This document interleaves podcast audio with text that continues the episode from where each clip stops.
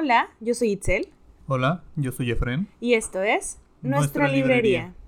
Efren, hola, ¿cómo estás? ¿Qué tal?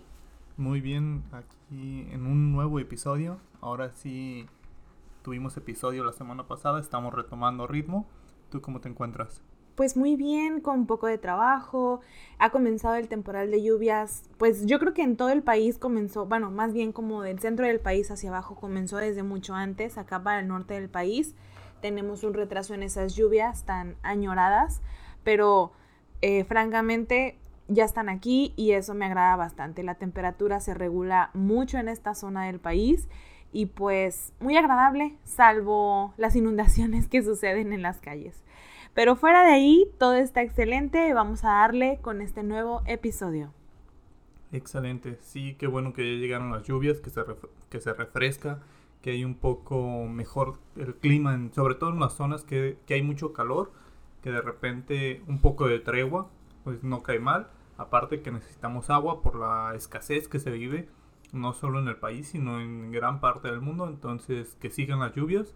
Ahí, pues quizá nos, nos pega un poquito en el tráfico, en, en movernos, pero qué bueno que están llegando. Enhorabuena, totalmente. ¿Y qué tema traemos el día de hoy? Híjole, hoy traemos un tema de los grandes. Hoy vamos a hablar sobre un escritor colombiano, mexicano y de todo el mundo que, bueno, prácticamente es colombiano y sus últimos días los pasa en nuestro hermoso país, México. Eh, hablamos de Gabriel García Márquez, un durísimo de la literatura latinoamericana y pues, no sé, ¿quieres hacer una pequeña introducción? Sí, como tal, es uno de los más grandes escritores latinoamericanos, para muchos el más grande. Hizo que se empezara a voltear a ver de este lado la literatura. Fue parte de este boom que hubo. Fue el quien representó a Colombia. En algunos países, por ejemplo México, tuvo a Octavio Paz.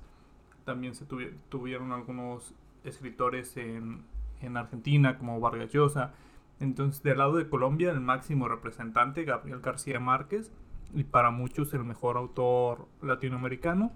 Tiene libros de todo, de todo tipo, sobre todo las novelas. Tiene novelas para leer en un día y novelas complicadas que, que te dejan pensando varios días, uniendo los lazos, sabiendo si le vas, si lo entendiste o no. Entonces, O la vuelves a leer, ¿no? sí, muy, muy buen escritor. Correcto. Bueno, pues vamos a hablar un poquito de la vida de esta persona. Él es nacido en Aracataca, Colombia, el 6 de marzo de 1927. Él muere el 17 de abril del 2014 con 87 años en la Ciudad de México. Apodado como Gabo o Gabito por sus familiares más cercanos, es un escritor y periodista colombiano, donde destaca la novela, el cuento, la crónica y el reportaje entre sus géneros literarios. En 1982 es ganador del Premio Nobel de Literatura. Casado con Mercedes, engendra dos hijos, Rodrigo García y Gonzalo García. Bueno, con él estamos hablando sobre una palabra, o más bien un tipo de, mm, como un género literario, el cual me causa bastante admiración. Se llama realismo mágico. O sea, ¿cuántas veces no hemos visto un atardecer y creemos que es lo más bello que han visto nuestros ojos? Y es real, pero parece mágico. A eso, eso me hace sentir o eso me hace pensar cada vez que escucho esta palabra eh, muy acuñada a este autor en específico. Sus padres, Luisa y Gabriel, eh, se casaron el 11 de junio de 1927 en Santa Marta.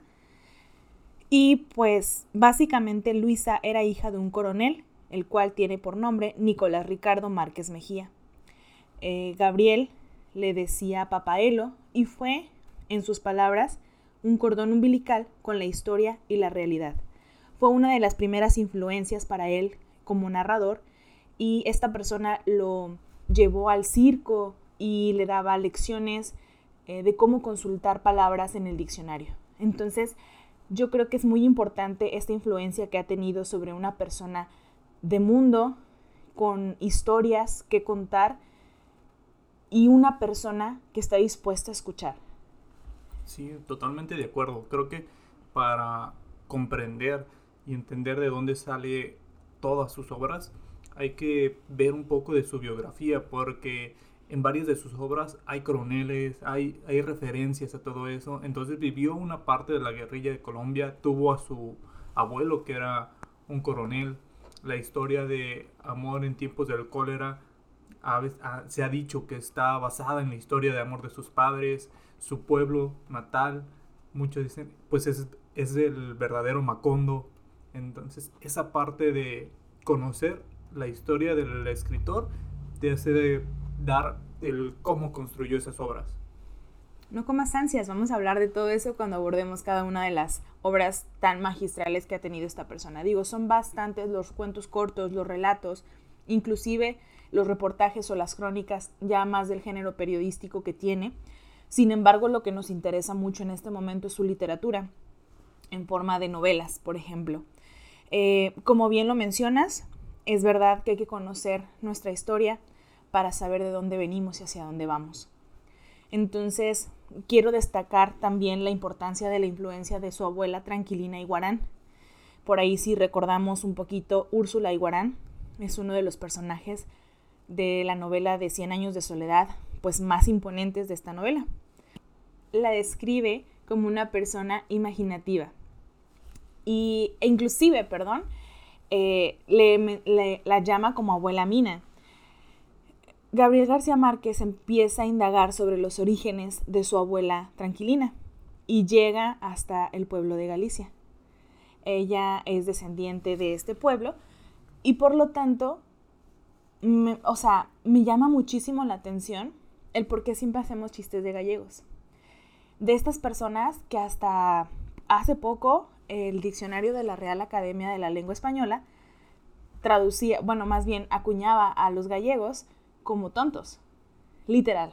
Entonces, bueno, de ahí empecé a ver, porque él lo menciona en una de sus entrevistas, que tuvo que ver su pasado y remontarlo hasta las playas de Galicia y que ahora entiende el por qué su abuela era como era. Entonces, quisiera saber cómo es que era su abuela y me puse a investigar un poquito sobre este tema y habla sobre personas inocentes, más que nada, no tontas. Entonces, hay un trasfondo del por qué estas personas son, eh, pues, plasmadas, descritas, inclusive para muchos de nosotros, o sea, hemos crecido con estos chistes de gallegos. En México tenemos nuestros representantes de este tipo de gente, pero prácticamente son personas llenas de ingenuidad. Es decir, ingenuidad es que pueden creer lo fantasioso como real o muchas veces hacen de aquello supersticioso un dictamen pues como fáctico de lo que está sucediendo. Eh, en España, en el siglo XV, perdón, Galicia pudiera haber llegado a ser una potencia económica. Tenía mar, tenía plantíos, tenía gente educada y nobles. Sin embargo, hubo unas revueltas irmandiñas en las cuales la clase eh, inferior pues se revela contra esta opresión de los nobles.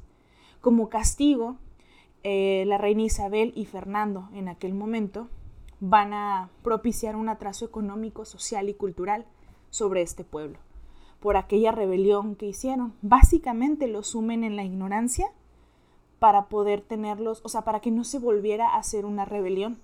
O sea, qué importante es esta partecita para muchos gobiernos actuales, muy cercanos. Sí, totalmente de acuerdo.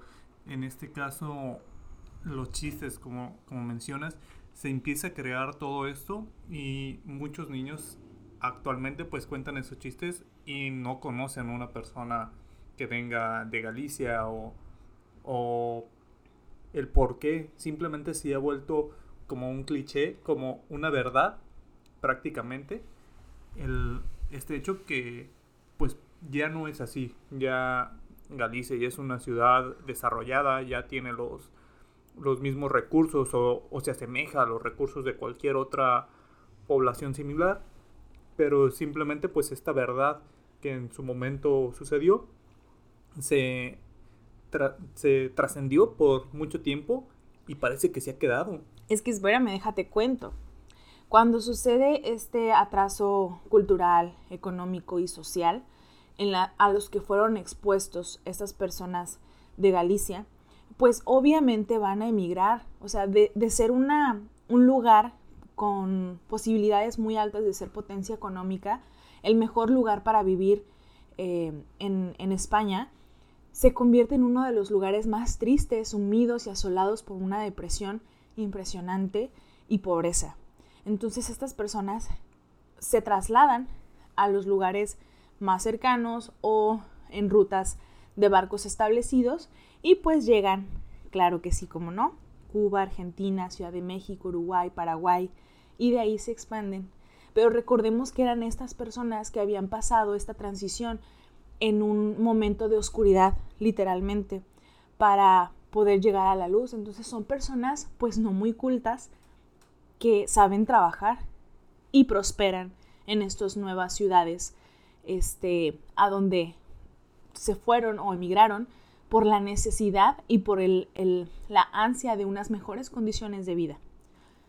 Sí, llegaron a una ciudad, a unos pueblos que en ese momento pues tampoco eran muy cultos, que, que era un, una sociedad latinoamericana que por el idioma pues era la mejor opción para todos estos, estos personajes que no, no sé si llamarlos refugiados, pero una especie de, de refugiados que estaban huyendo de todo ese maltrato, pues llegan a un país donde también no era una potencia intelectual, donde no la cultura apenas estaba en desarrollo. Pero digamos que, bueno, siempre he sentido o he percibido que los latinos tienen una manera muy particular de lidiar con la problemática social y es por medio de los chistes y las burlas. Nos burlamos de nuestros problemas, nos burlamos de aquello que nos hace sentir infelices, no exactamente en ese mismo instante, pero después se convierte en un tema que da risa o que es como ese, ese modo de defensa que, que adoptamos para poder lidiar con esa parte.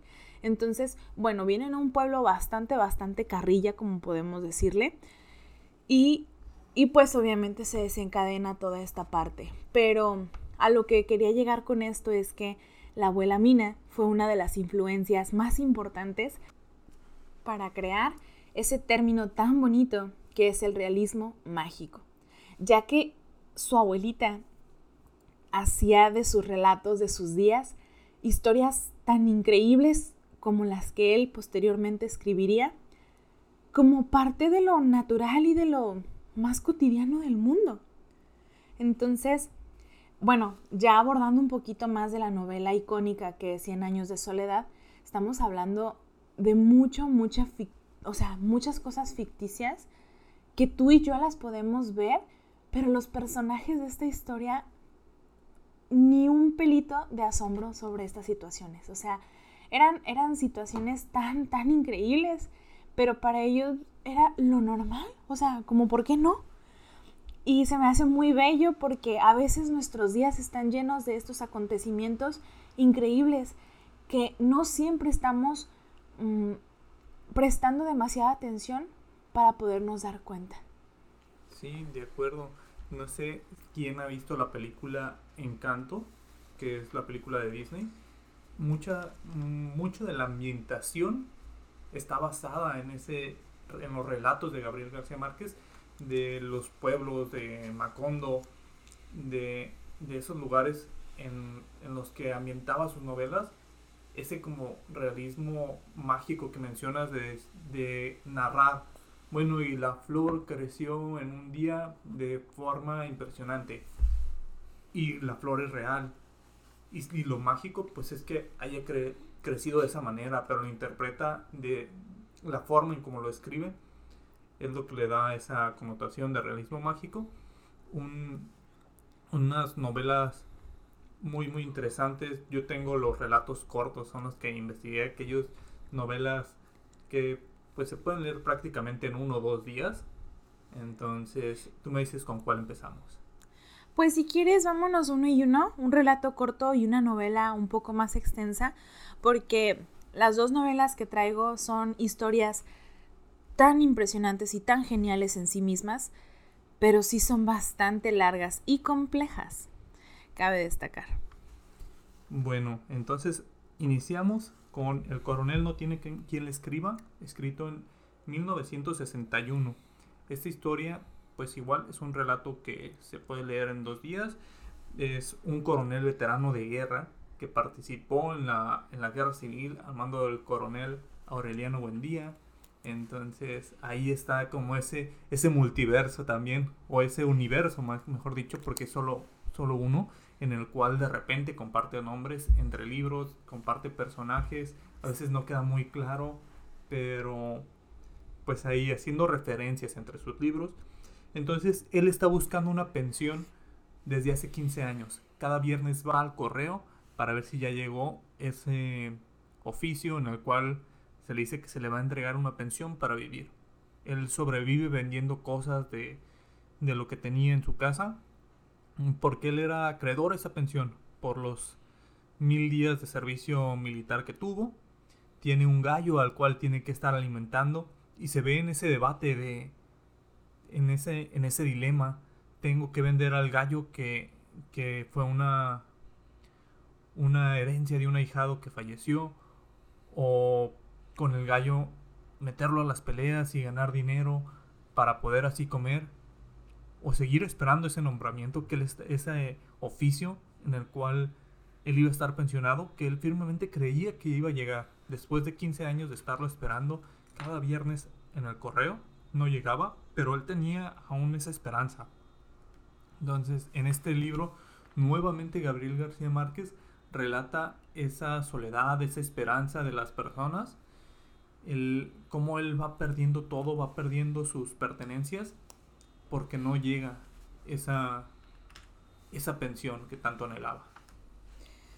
Wow, pues, o sea, me deja pensando el, el cómo a veces nos aferramos a situaciones que pensamos que van a suceder y dejamos de actuar para buscar una mejora diaria o, o otras fuentes, vaya.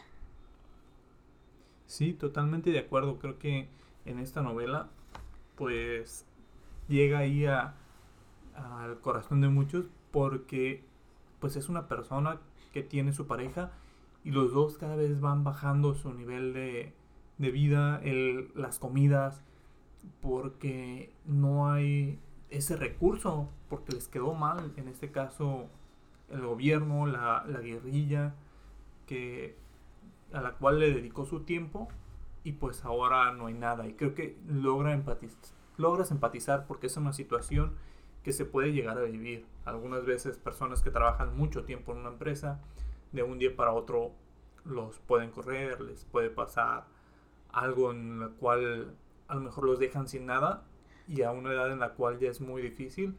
Ahora cada vez los apoyos a los adultos mayores pues son mejores o hay más más de sus apoyos y creo que se amenora toda esta situación, pero es algo que pasa, pasaba mucho más antes, pero sigue pasando, entonces aquí lo plasma de manera muy, muy interesante. Ok, me pone a pensar muchísimo esa parte que mencionas de cómo podemos empatizar con este relato, ya que yo creo que en la vida de, de muchos de nosotros podemos plasmar esto no como un final, sino como un inicio. Al inicio no tienes mucho y a lo mejor estás en decadencia y posteriormente depende de tu mentalidad y de lo que estés haciendo con tu vida, puedes llegar a mejorar aunque no estés dependiendo de un sueño, de una pensión, de una guerrilla. Entonces, creo que es importante que de cada uno de estos relatos saquemos esa parte como core, esa parte interna que nos pueda hacer reflexionar y que nos sirva para algo bueno en nuestras vidas. Muy bien, pues en este momento vamos a hablar sobre 100 años de soledad. Eh, su novela yo creo que puedo decir más icónica de este personaje, Gabriel García Márquez, Gabo. En su primera edición, escrita, eh, publicada perdón, en 1967 con 471 páginas. Es un libro chonchito, Difícil de leer, no tanto porque la historia no sea buena, sino porque es larga y paulatina. Te va mostrando aspectos y, te construye toda, o sea, es que en mi mente todavía puedo ver los colores que me evocó esta historia, los animales de la selva, el cómo mencionan la fundación de Macondo. No tiene capítulos separados y nombrados, simplemente vas avanzando en la historia y decide o se decide por un narrador omnipotente, también en ocasiones narrado por cada uno de los personajes algunas situaciones, y nos habla de siete generaciones de la familia Buendía. Un árbol genealógico bastante peculiar. Y bueno, vamos a hablar un poquito sobre esta historia sin spoiler demasiado, solamente para que puedan comprender eh, la parte o la idea principal de toda, de toda esta historia. Pues primero estaríamos hablando sobre la fundación y los primeros años de Macondo, en donde Úrsula Iguarán se casa con su primo José Arcadio Buendía. Y en aquel momento, en aquel tiempo, era algo pues usual. No quise decir que común o mandatorio, pero sí usual y, y pasaba. Pero en este momento Úrsula se veía tan contrariada y pensaba y temía engendrar un hijo con cola de cerdo. Porque eso pasaba en, en aquellos momentos o se creía que pasaría ante el, el, incesto, que es pues casarte con tu familiar directo. Entonces ellos engendran tres hijos, José Arcadio, Aureliano y Amaranta, y adoptan a una chiquilla por ahí que comía tierra o comía paredes, no recuerdo exactamente, que se llama Rebeca. Posteriormente, bueno, se desarrolla la personalidad de cada uno de estos personajes, te los va desmenuzando y te los va ofreciendo para que los puedas conocer. Y sucede algo bastante peculiar donde José Arcadio Buendía, padre, se va del pueblo tras matar a Prudencio Aguilar y su fantasma lo atormenta. En su travesía en la selva se queda en un, en un punto exacto donde decide fundar Macondo, después de una visión que tiene en uno de sus sueños. Posteriormente Macondo fue creciendo y se fue haciendo este pueblo, pues, no sé, en mi mente tan colorido. Me hace pensar mucho en esta película que comentas del encanto de Disney, en donde de verdad los colores abundan, o sea, no se quedan cortos en colores. Sí, y también se funda esa ciudad a partir de, de un suceso también trágico, exactamente. Se, puede paralelizar, ¿verdad? hay una familia fundadora, entonces sí, sí me, sí me suena todo eso que se haya basado mucho en las obras de, de Gabriel García Márquez. Bueno, pues vamos a darle. Habla sobre unos gitanos que visitan frecuentemente Macondo de los cuales destaca Melquiades, quien trae artefactos que obsesionan a José Arcadio Buendía. Bueno, pues José Arcadio Buendía, hijo, y Rebeca, su hermana adoptiva, se casan después de que este hombre regresara de un tiempo en alta mar. Ella teme consumar su matrimonio y para este momento Macondo es asolado por la peste del insomnio, que posteriormente trae consigo la peste del olvido. Una, una, mm, no sé, enfermedad que puede ser posible, plausible en este mundo, pero no te va a traer una, o sea, no todo el mundo va a tener insomnio si tú tienes insomnio, pero era tan normal que esto sucediera ahí es donde me, gusta bastante esta parte de la narrativa, cómo esas cosas tan maravillosas son, sencillamente son. Y ya, nadie las cuestiona. Posteriormente, eh, Melquiades, este gitano que frecuentaba Macondo, prepara un brebaje que pone fin a esta fiebre del insomnio y del olvido, perdón, peste. Entonces este gitano pues agarra bastante clientela y es bastante famoso en Macondo y decide quedarse. Posteriormente el patriarca José Arcadio Buendía es visitado nuevamente por el fantasma de Aguilar y enloquece. La familia lo ata a un árbol en el patio trasero donde muere de un infarto. Después de aquí nos vamos a trasladar a la guerra civil. Entonces, como mencionabas, Gabriel García Márquez también estuvo por ahí en una em, guerra colombiana, donde también hubo bastantes muertes, donde hubo decadencia y donde hubo a, lo mejor hasta depresión económica, y lo plasma en cada una de sus historias con, con esta parte de, pues de lucha de ciertos pueblos, en este caso Aureliano Buendía, va a luchar en más de 30 batallas contra los conservadores, nombrando a su sobrino Arcadio jefe civil y militar del pueblo, dejándolo como prácticamente a cargo de Macondo. Eh, esta persona, Aureliano Buendía, tras perder cada una de estas batallas, trata de hacer como un acuerdo de paz y también intenta suicidarse. Al no lograrlo, regresa, pero se dedica a hacer pescaditos de oro.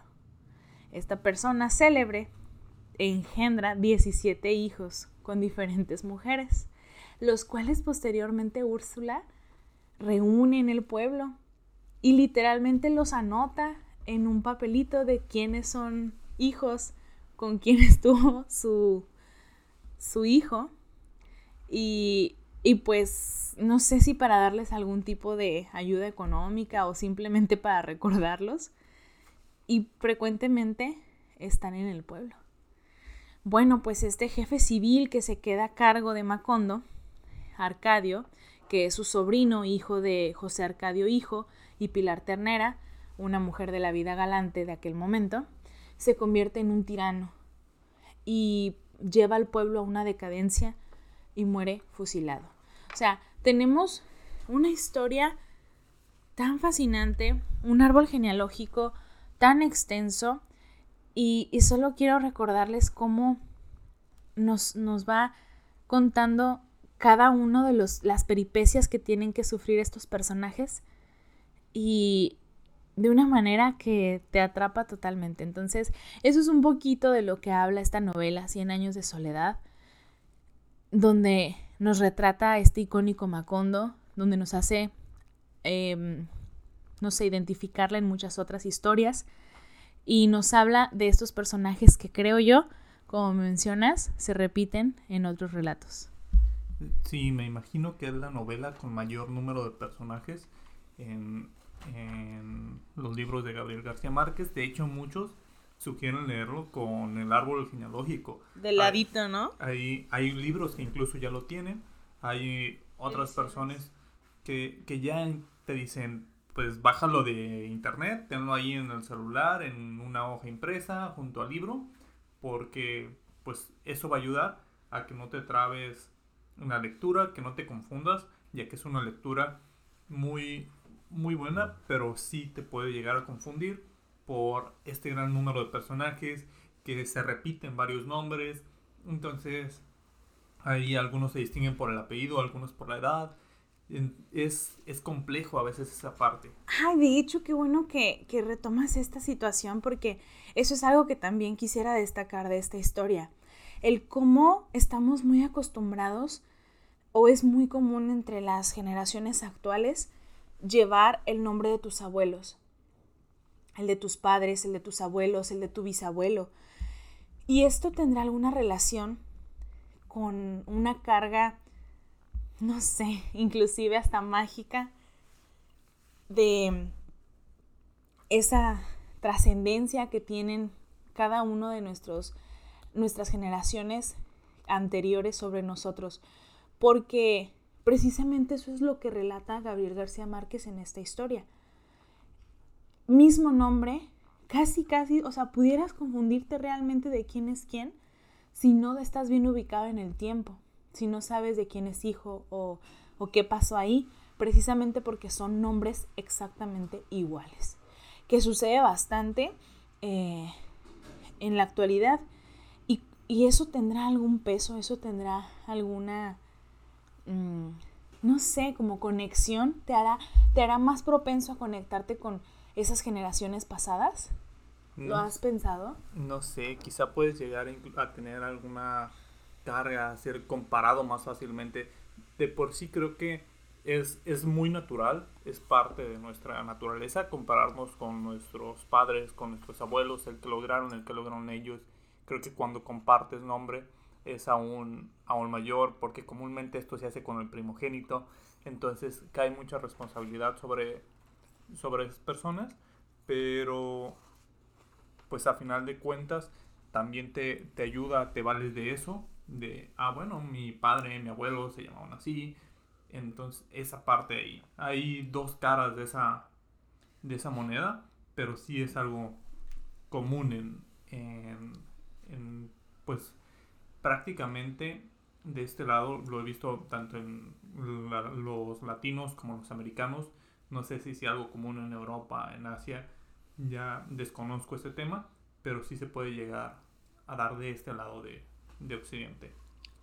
Correcto. ¿Qué otro relato nos traes, cuento, novela? uno de los últimos que escribió en el 2004 es Memoria de mis putas tristes. Es una novela un poco controversial, pero que la aborda muy bien. Trata de un anciano, 90 años, cumple 90 años, después de no tener una relación seria, de estar solo con mujeres de la vida galante, de, de no haber amado, como lo dice, él decide que quiere estar con una persona virgen. Nunca había estado con una a sus 90 años y después de estar con muchísimas mujeres, nunca le había tocado estar con una virgen. Entonces él decide que se va a hacer su regalo. Llama a, la, que es conocida como actualmente como una madrota, que era quien le conseguía algunas parejas. Le da su encargo, no importa lo que cueste, ya que él se valía de, de ser columnista en un, en un periódico o en una revista y consiguen entonces a la muchacha. Cuando llegan, él, le, antes de entrar con la muchacha, le dice, la muchacha está muy asustada, la muchacha estuvo a punto de arrepentirse, trátala con cuidado, no seas brusco, porque se da a entender que ellos se conocían, la madrota y el, y el anciano, entonces... Pues yo creo que ya tenían una relación bastante establecida con, esta parte que mencionas, o sea, muy íntima, vaya, por la naturaleza de la relación. Sí, claro. Entonces él llega, la ve asustada, la ve temblando y decide acostarse al lado de ella y termina dormido.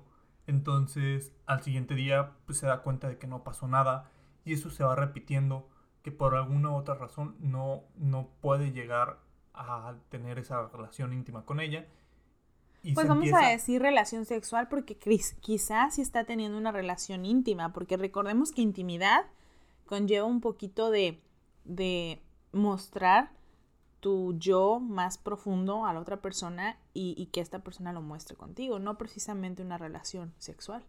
Sí, es, es, complicado. Ahora te voy a decir la edad de esa, de esa persona, niña o adolescente, 14 años. Ay, no, bastante, muy, muy, inapropiado, muy inapropiado.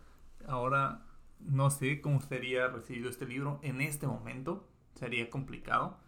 Creo que ya también Gabriel García Márquez lo escribió ya cuando su, su nombre ya era conocido por todos, ya, ya no se iba a arriesgar, ya no, no podía ser objeto de tanta crítica ya por su trayectoria, porque ya era un premio Nobel escribiendo sobre el tema, entonces quizá pudo aligerar todo eso. Y es ahí donde este anciano empieza a sus 90 años a hacerse la pregunta si está enamorado de una niña adolescente de 14 años. Prácticamente una niña. Bueno, sí, es adolescente. Oye, pero qué interesante porque pues no es algo que no suceda, o sea, seamos sinceros, aunque este libro sea ficticio y esté disponible o esté al alcance de muchas personas, no es algo que ya no suceda en México. Y lo puedo decir con hechos. En, muchos lugares que están algunos protegidos, algunos otros no, por la ley de usos y costumbres. Eh, por ejemplo, aquí tenemos bastantes comunidades cerca que están protegidas por esta ley y prácticamente no podemos hacer absolutamente nada contra el abuso que se vive en estas Em, pues culturas ya establecidas, que, que eso es, o sea, el pan de cada día, está permitido y es bien aceptado, en donde una niña o adolescente contrae nupcias o inclusive se la roban o la cambian o como sea para tener un marido y este marido se hace cargo de esta niña y pues tenemos un alto, bueno, eso ya está a lo mejor este, fuera del contexto de, este, de esta narrativa, de esta plática, pero eh, tenemos el primer lugar en embarazo adolescente de Latinoamérica. Quiero pensar que hasta del mundo. Entonces, eh, pues es un tema actual. Ahora, creo que en esta novela, pues Gabriel ha exagerado estas edades, porque a lo mejor lo vemos muy improbable de que de verdad una persona de 90 años esté con una persona de 14 años. O sea, es toda una vida. Sí, totalmente de acuerdo. Es, es una novela, pues que sí, para mí la lleva a esos extremos de, de edad de ambos personajes.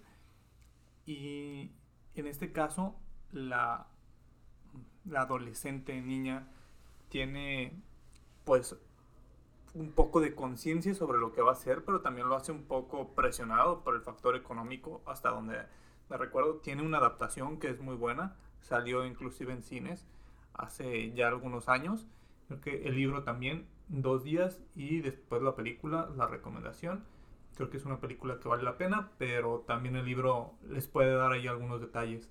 Al ser un libro corto, pues la película abarca mucho, no, no es como quizá tan difícil como meter en dos horas 100 años de soledad, que sería prácticamente imposible. En, este caso, creo que sí puede llegar. Pero bueno, ¿qué, libro nos traes? Híjole, es que no, tu, tu libro anterior me deja pensando muchísimo. Tengo que leerlo a la brevedad posible. Muy bien. Pues ahora voy a hablarles sobre uno de sus libros donde el tema principal es el amor. El amor en todas sus expresiones amor romántico, amor de padres a hijos, amor por costumbres cotidianas, pasión entre los amantes furtivos, amistad, lealtad, toda esta parte de sentimientos hacia el otro. Inspirado en el noviazgo de sus padres, como bien mencionabas al inicio, se trata de la historia de Florentino Ariza y Fermina Daza. Entonces, tampoco está dividido en en capítulos. Su primera edición sucede en 1985 y pues Florentino se enamora de Fermina en un día. Literal, amor a primera vista. Después eh, se escriben cartas y este amor florece básicamente gracias a su tía de, de Fermina, Escolástica Daza. De ahí viene el obstáculo infranqueable se enfrentan a consecuencias sociales, al tiempo, vejez, muerte, todas estas cosas que pasa el amor a lo largo de nuestras vidas. Es entonces cuando Florentino decide tener unas intenciones serias con Fermina y trabaja durísimo y ahorra para proponerle matrimonio, aparentemente en un lapso de dos años. ¿Cuánto no puede pasar en dos años? Pues total, se separan estos amantes porque son eh, pues prácticamente cachados en toda esta situación y no es un partido adecuado para la señorita Fermina. Y la mandan lejos con su prima. Cuando regresa, ya no sienten absolutamente nada por Florentino y viene la decepción, el reencuentro. Le pide que no la busque más. Y es entonces cuando Fermina Daza se encuentra con Juvenal Urbino, un doctor, aristócrata de 28 años, reconocido en este pueblo y respetado por controlar la epidemia del cólera. Viene su prima de visita. Ella, bueno, él la cortejaba, pero ella no estaba segura, como que no quería. Su prima viene de visita, van a dar un paseo en el coche de este doctor tan inminente en esta sociedad. Y al verlos reír y carcajear y por el miedo de quedarse solterona, decide aceptar sus insinuaciones y su petición de matrimonio. Se casan y tienen dos hijos, Marco Aurelio y Ofelia. Bastantes fuertes estos nombres, ¿no? Posteriormente, al verla eh, bueno, se reencuentran Florentino y Fermina y la ve embarazada, mujer de mundo, de la alta sociedad. En ese momento, Florentino, en vez de ya desecharse y, y perderse en las mujeres y el alcohol y las drogas, no, no es cierto. Decide o se hace la firme promesa de crear fama y fortuna para merecerla a la muerte de su actual esposa. Que también, o sea, este tipo de amores rayan en lo insano. No sé tú qué opines. Sí, pero por primera vez eh, vemos a Gabriel García Márquez hablando más sobre el amor en un libro. Creo que es el libro que le dedicó el amor, ya que en los anteriores que hemos visto, pues 100 años de soledad, el mismo título lo dice, La peste del olvido. Entonces, tratando de hablar de esa soledad, el coronel no tiene quien escriba, igual alguien olvidado mm, después de haber entregado sus batallas, olvidado por, por el ejército, olvidado por su coronel, por toda, toda esa parte del gobierno. Y en Memoria de mis putas tristes, pues vemos este anciano de 90 años que dice, pues creo que por primera vez me enamoré. Ahora, 90 eh, años de, de soledad. Ahora hablamos de todo ese trayecto del amor en el cual lo narra en todas sus facetas prácticamente. Pues sí, tienes razón. Por ahí es difícil creer que, que un amor pueda ser tan trascendente en la vida, a pesar de todo lo que, lo que tienen que vivir, pero es lo que te digo, o sea, básicamente es lo que pasa los amores de nuestra vida. Así es. Entonces, bueno, mm, tienen dos hijos, este doctor y, y Fermina, por ahí sucede un, una, como un golpe hacia Fermina muy duro, que es un escándalo por los negocios sucios de su padre y además una infidelidad de Juvenal. Imagínate, haberte casado con una persona que no precisamente amabas con toda tu alma, lo hiciste a lo mejor por presión social, pero al final terminas teniendo una buena vida, unos hijos, y todo, y te engañan. Y después el escándalo de tu padre con ciertas situaciones por ahí ilícitas. Y el, el hombre este juvenal, pues desafortunadamente muere.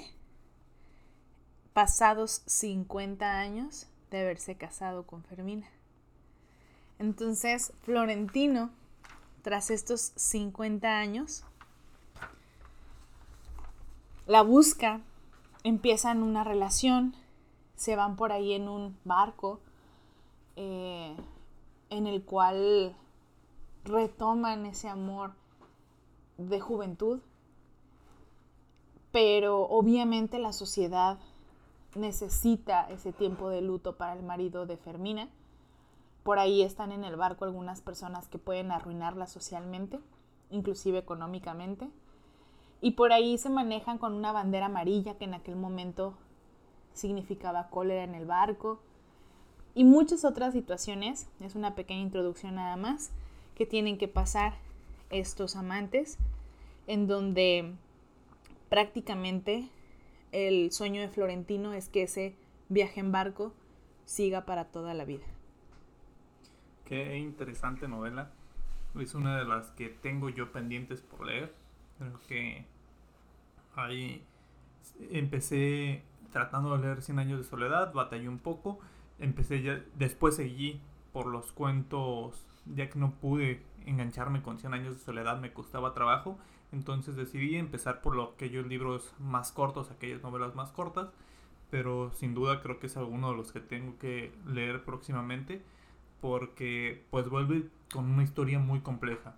Creo que después de Cien años de soledad, o pueden estar, para algunos este incluso es mejor que Cien años de soledad, son como sus dos novelas cumbre para, para muchos, son las dos que te recomiendan de Gabriel García Márquez para, para conocer este mundo, para conocer estas historias más complejas que, que logra crear, que ya los, los libros más cortos también sumamente recomendados, pero sin duda estos dos que, que mencionaste, Cien años de soledad y El amor en los tiempos del cólera, son para conocer de fondo lo que es capaz de, construir las historias que, que puede entrelazar en, en unas cuantas páginas.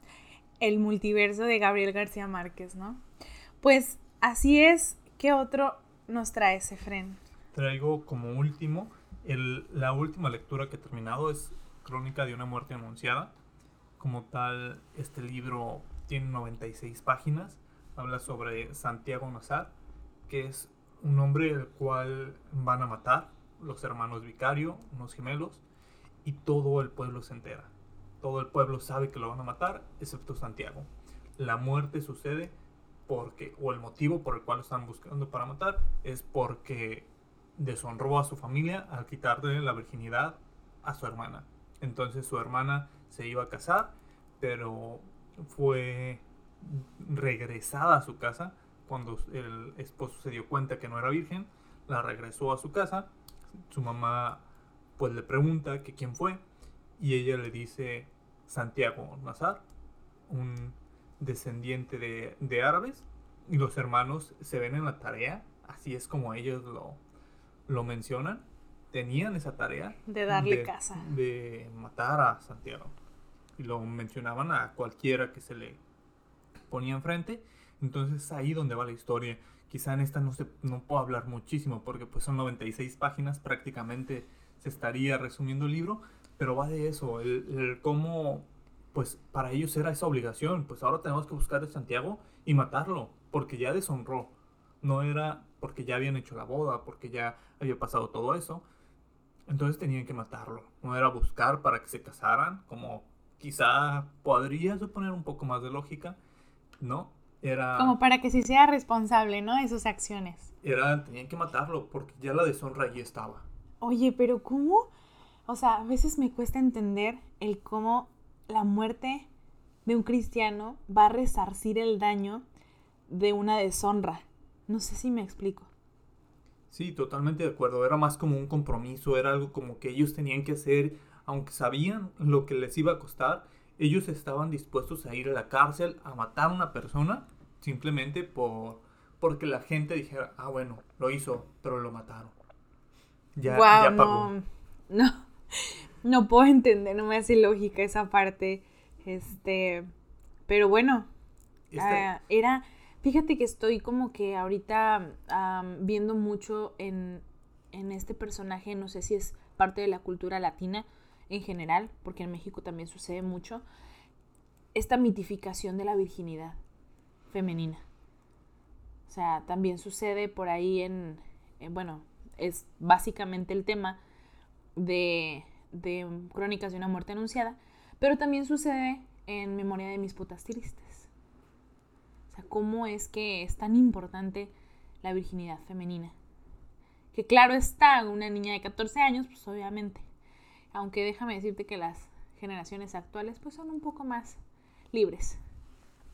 Sí, es algo que, se ha notado en algunos libros, se, menciona y pues lo trata de una manera muy natural, creo que el, el cómo lo hablan y el cómo pues en ciertos lugares sí era de esa manera en ciertas épocas. Aquí habla de otro, otro pueblo pintoresco con costumbres muy a la antigua, de personas que cargaban incluso con pistola todavía, y, y el cómo, pues, no sé, algunas personas que puedan tener a sus abuelos con vida que les pregunten eso, y, y puedan ver, preguntarles qué es lo que pasaba, y muchas veces sí era eso, muchas veces, pues sí, sí se sentían deshonrados, sí era una vergüenza incluso el, el que una mujer no llegara en esta condición al matrimonio.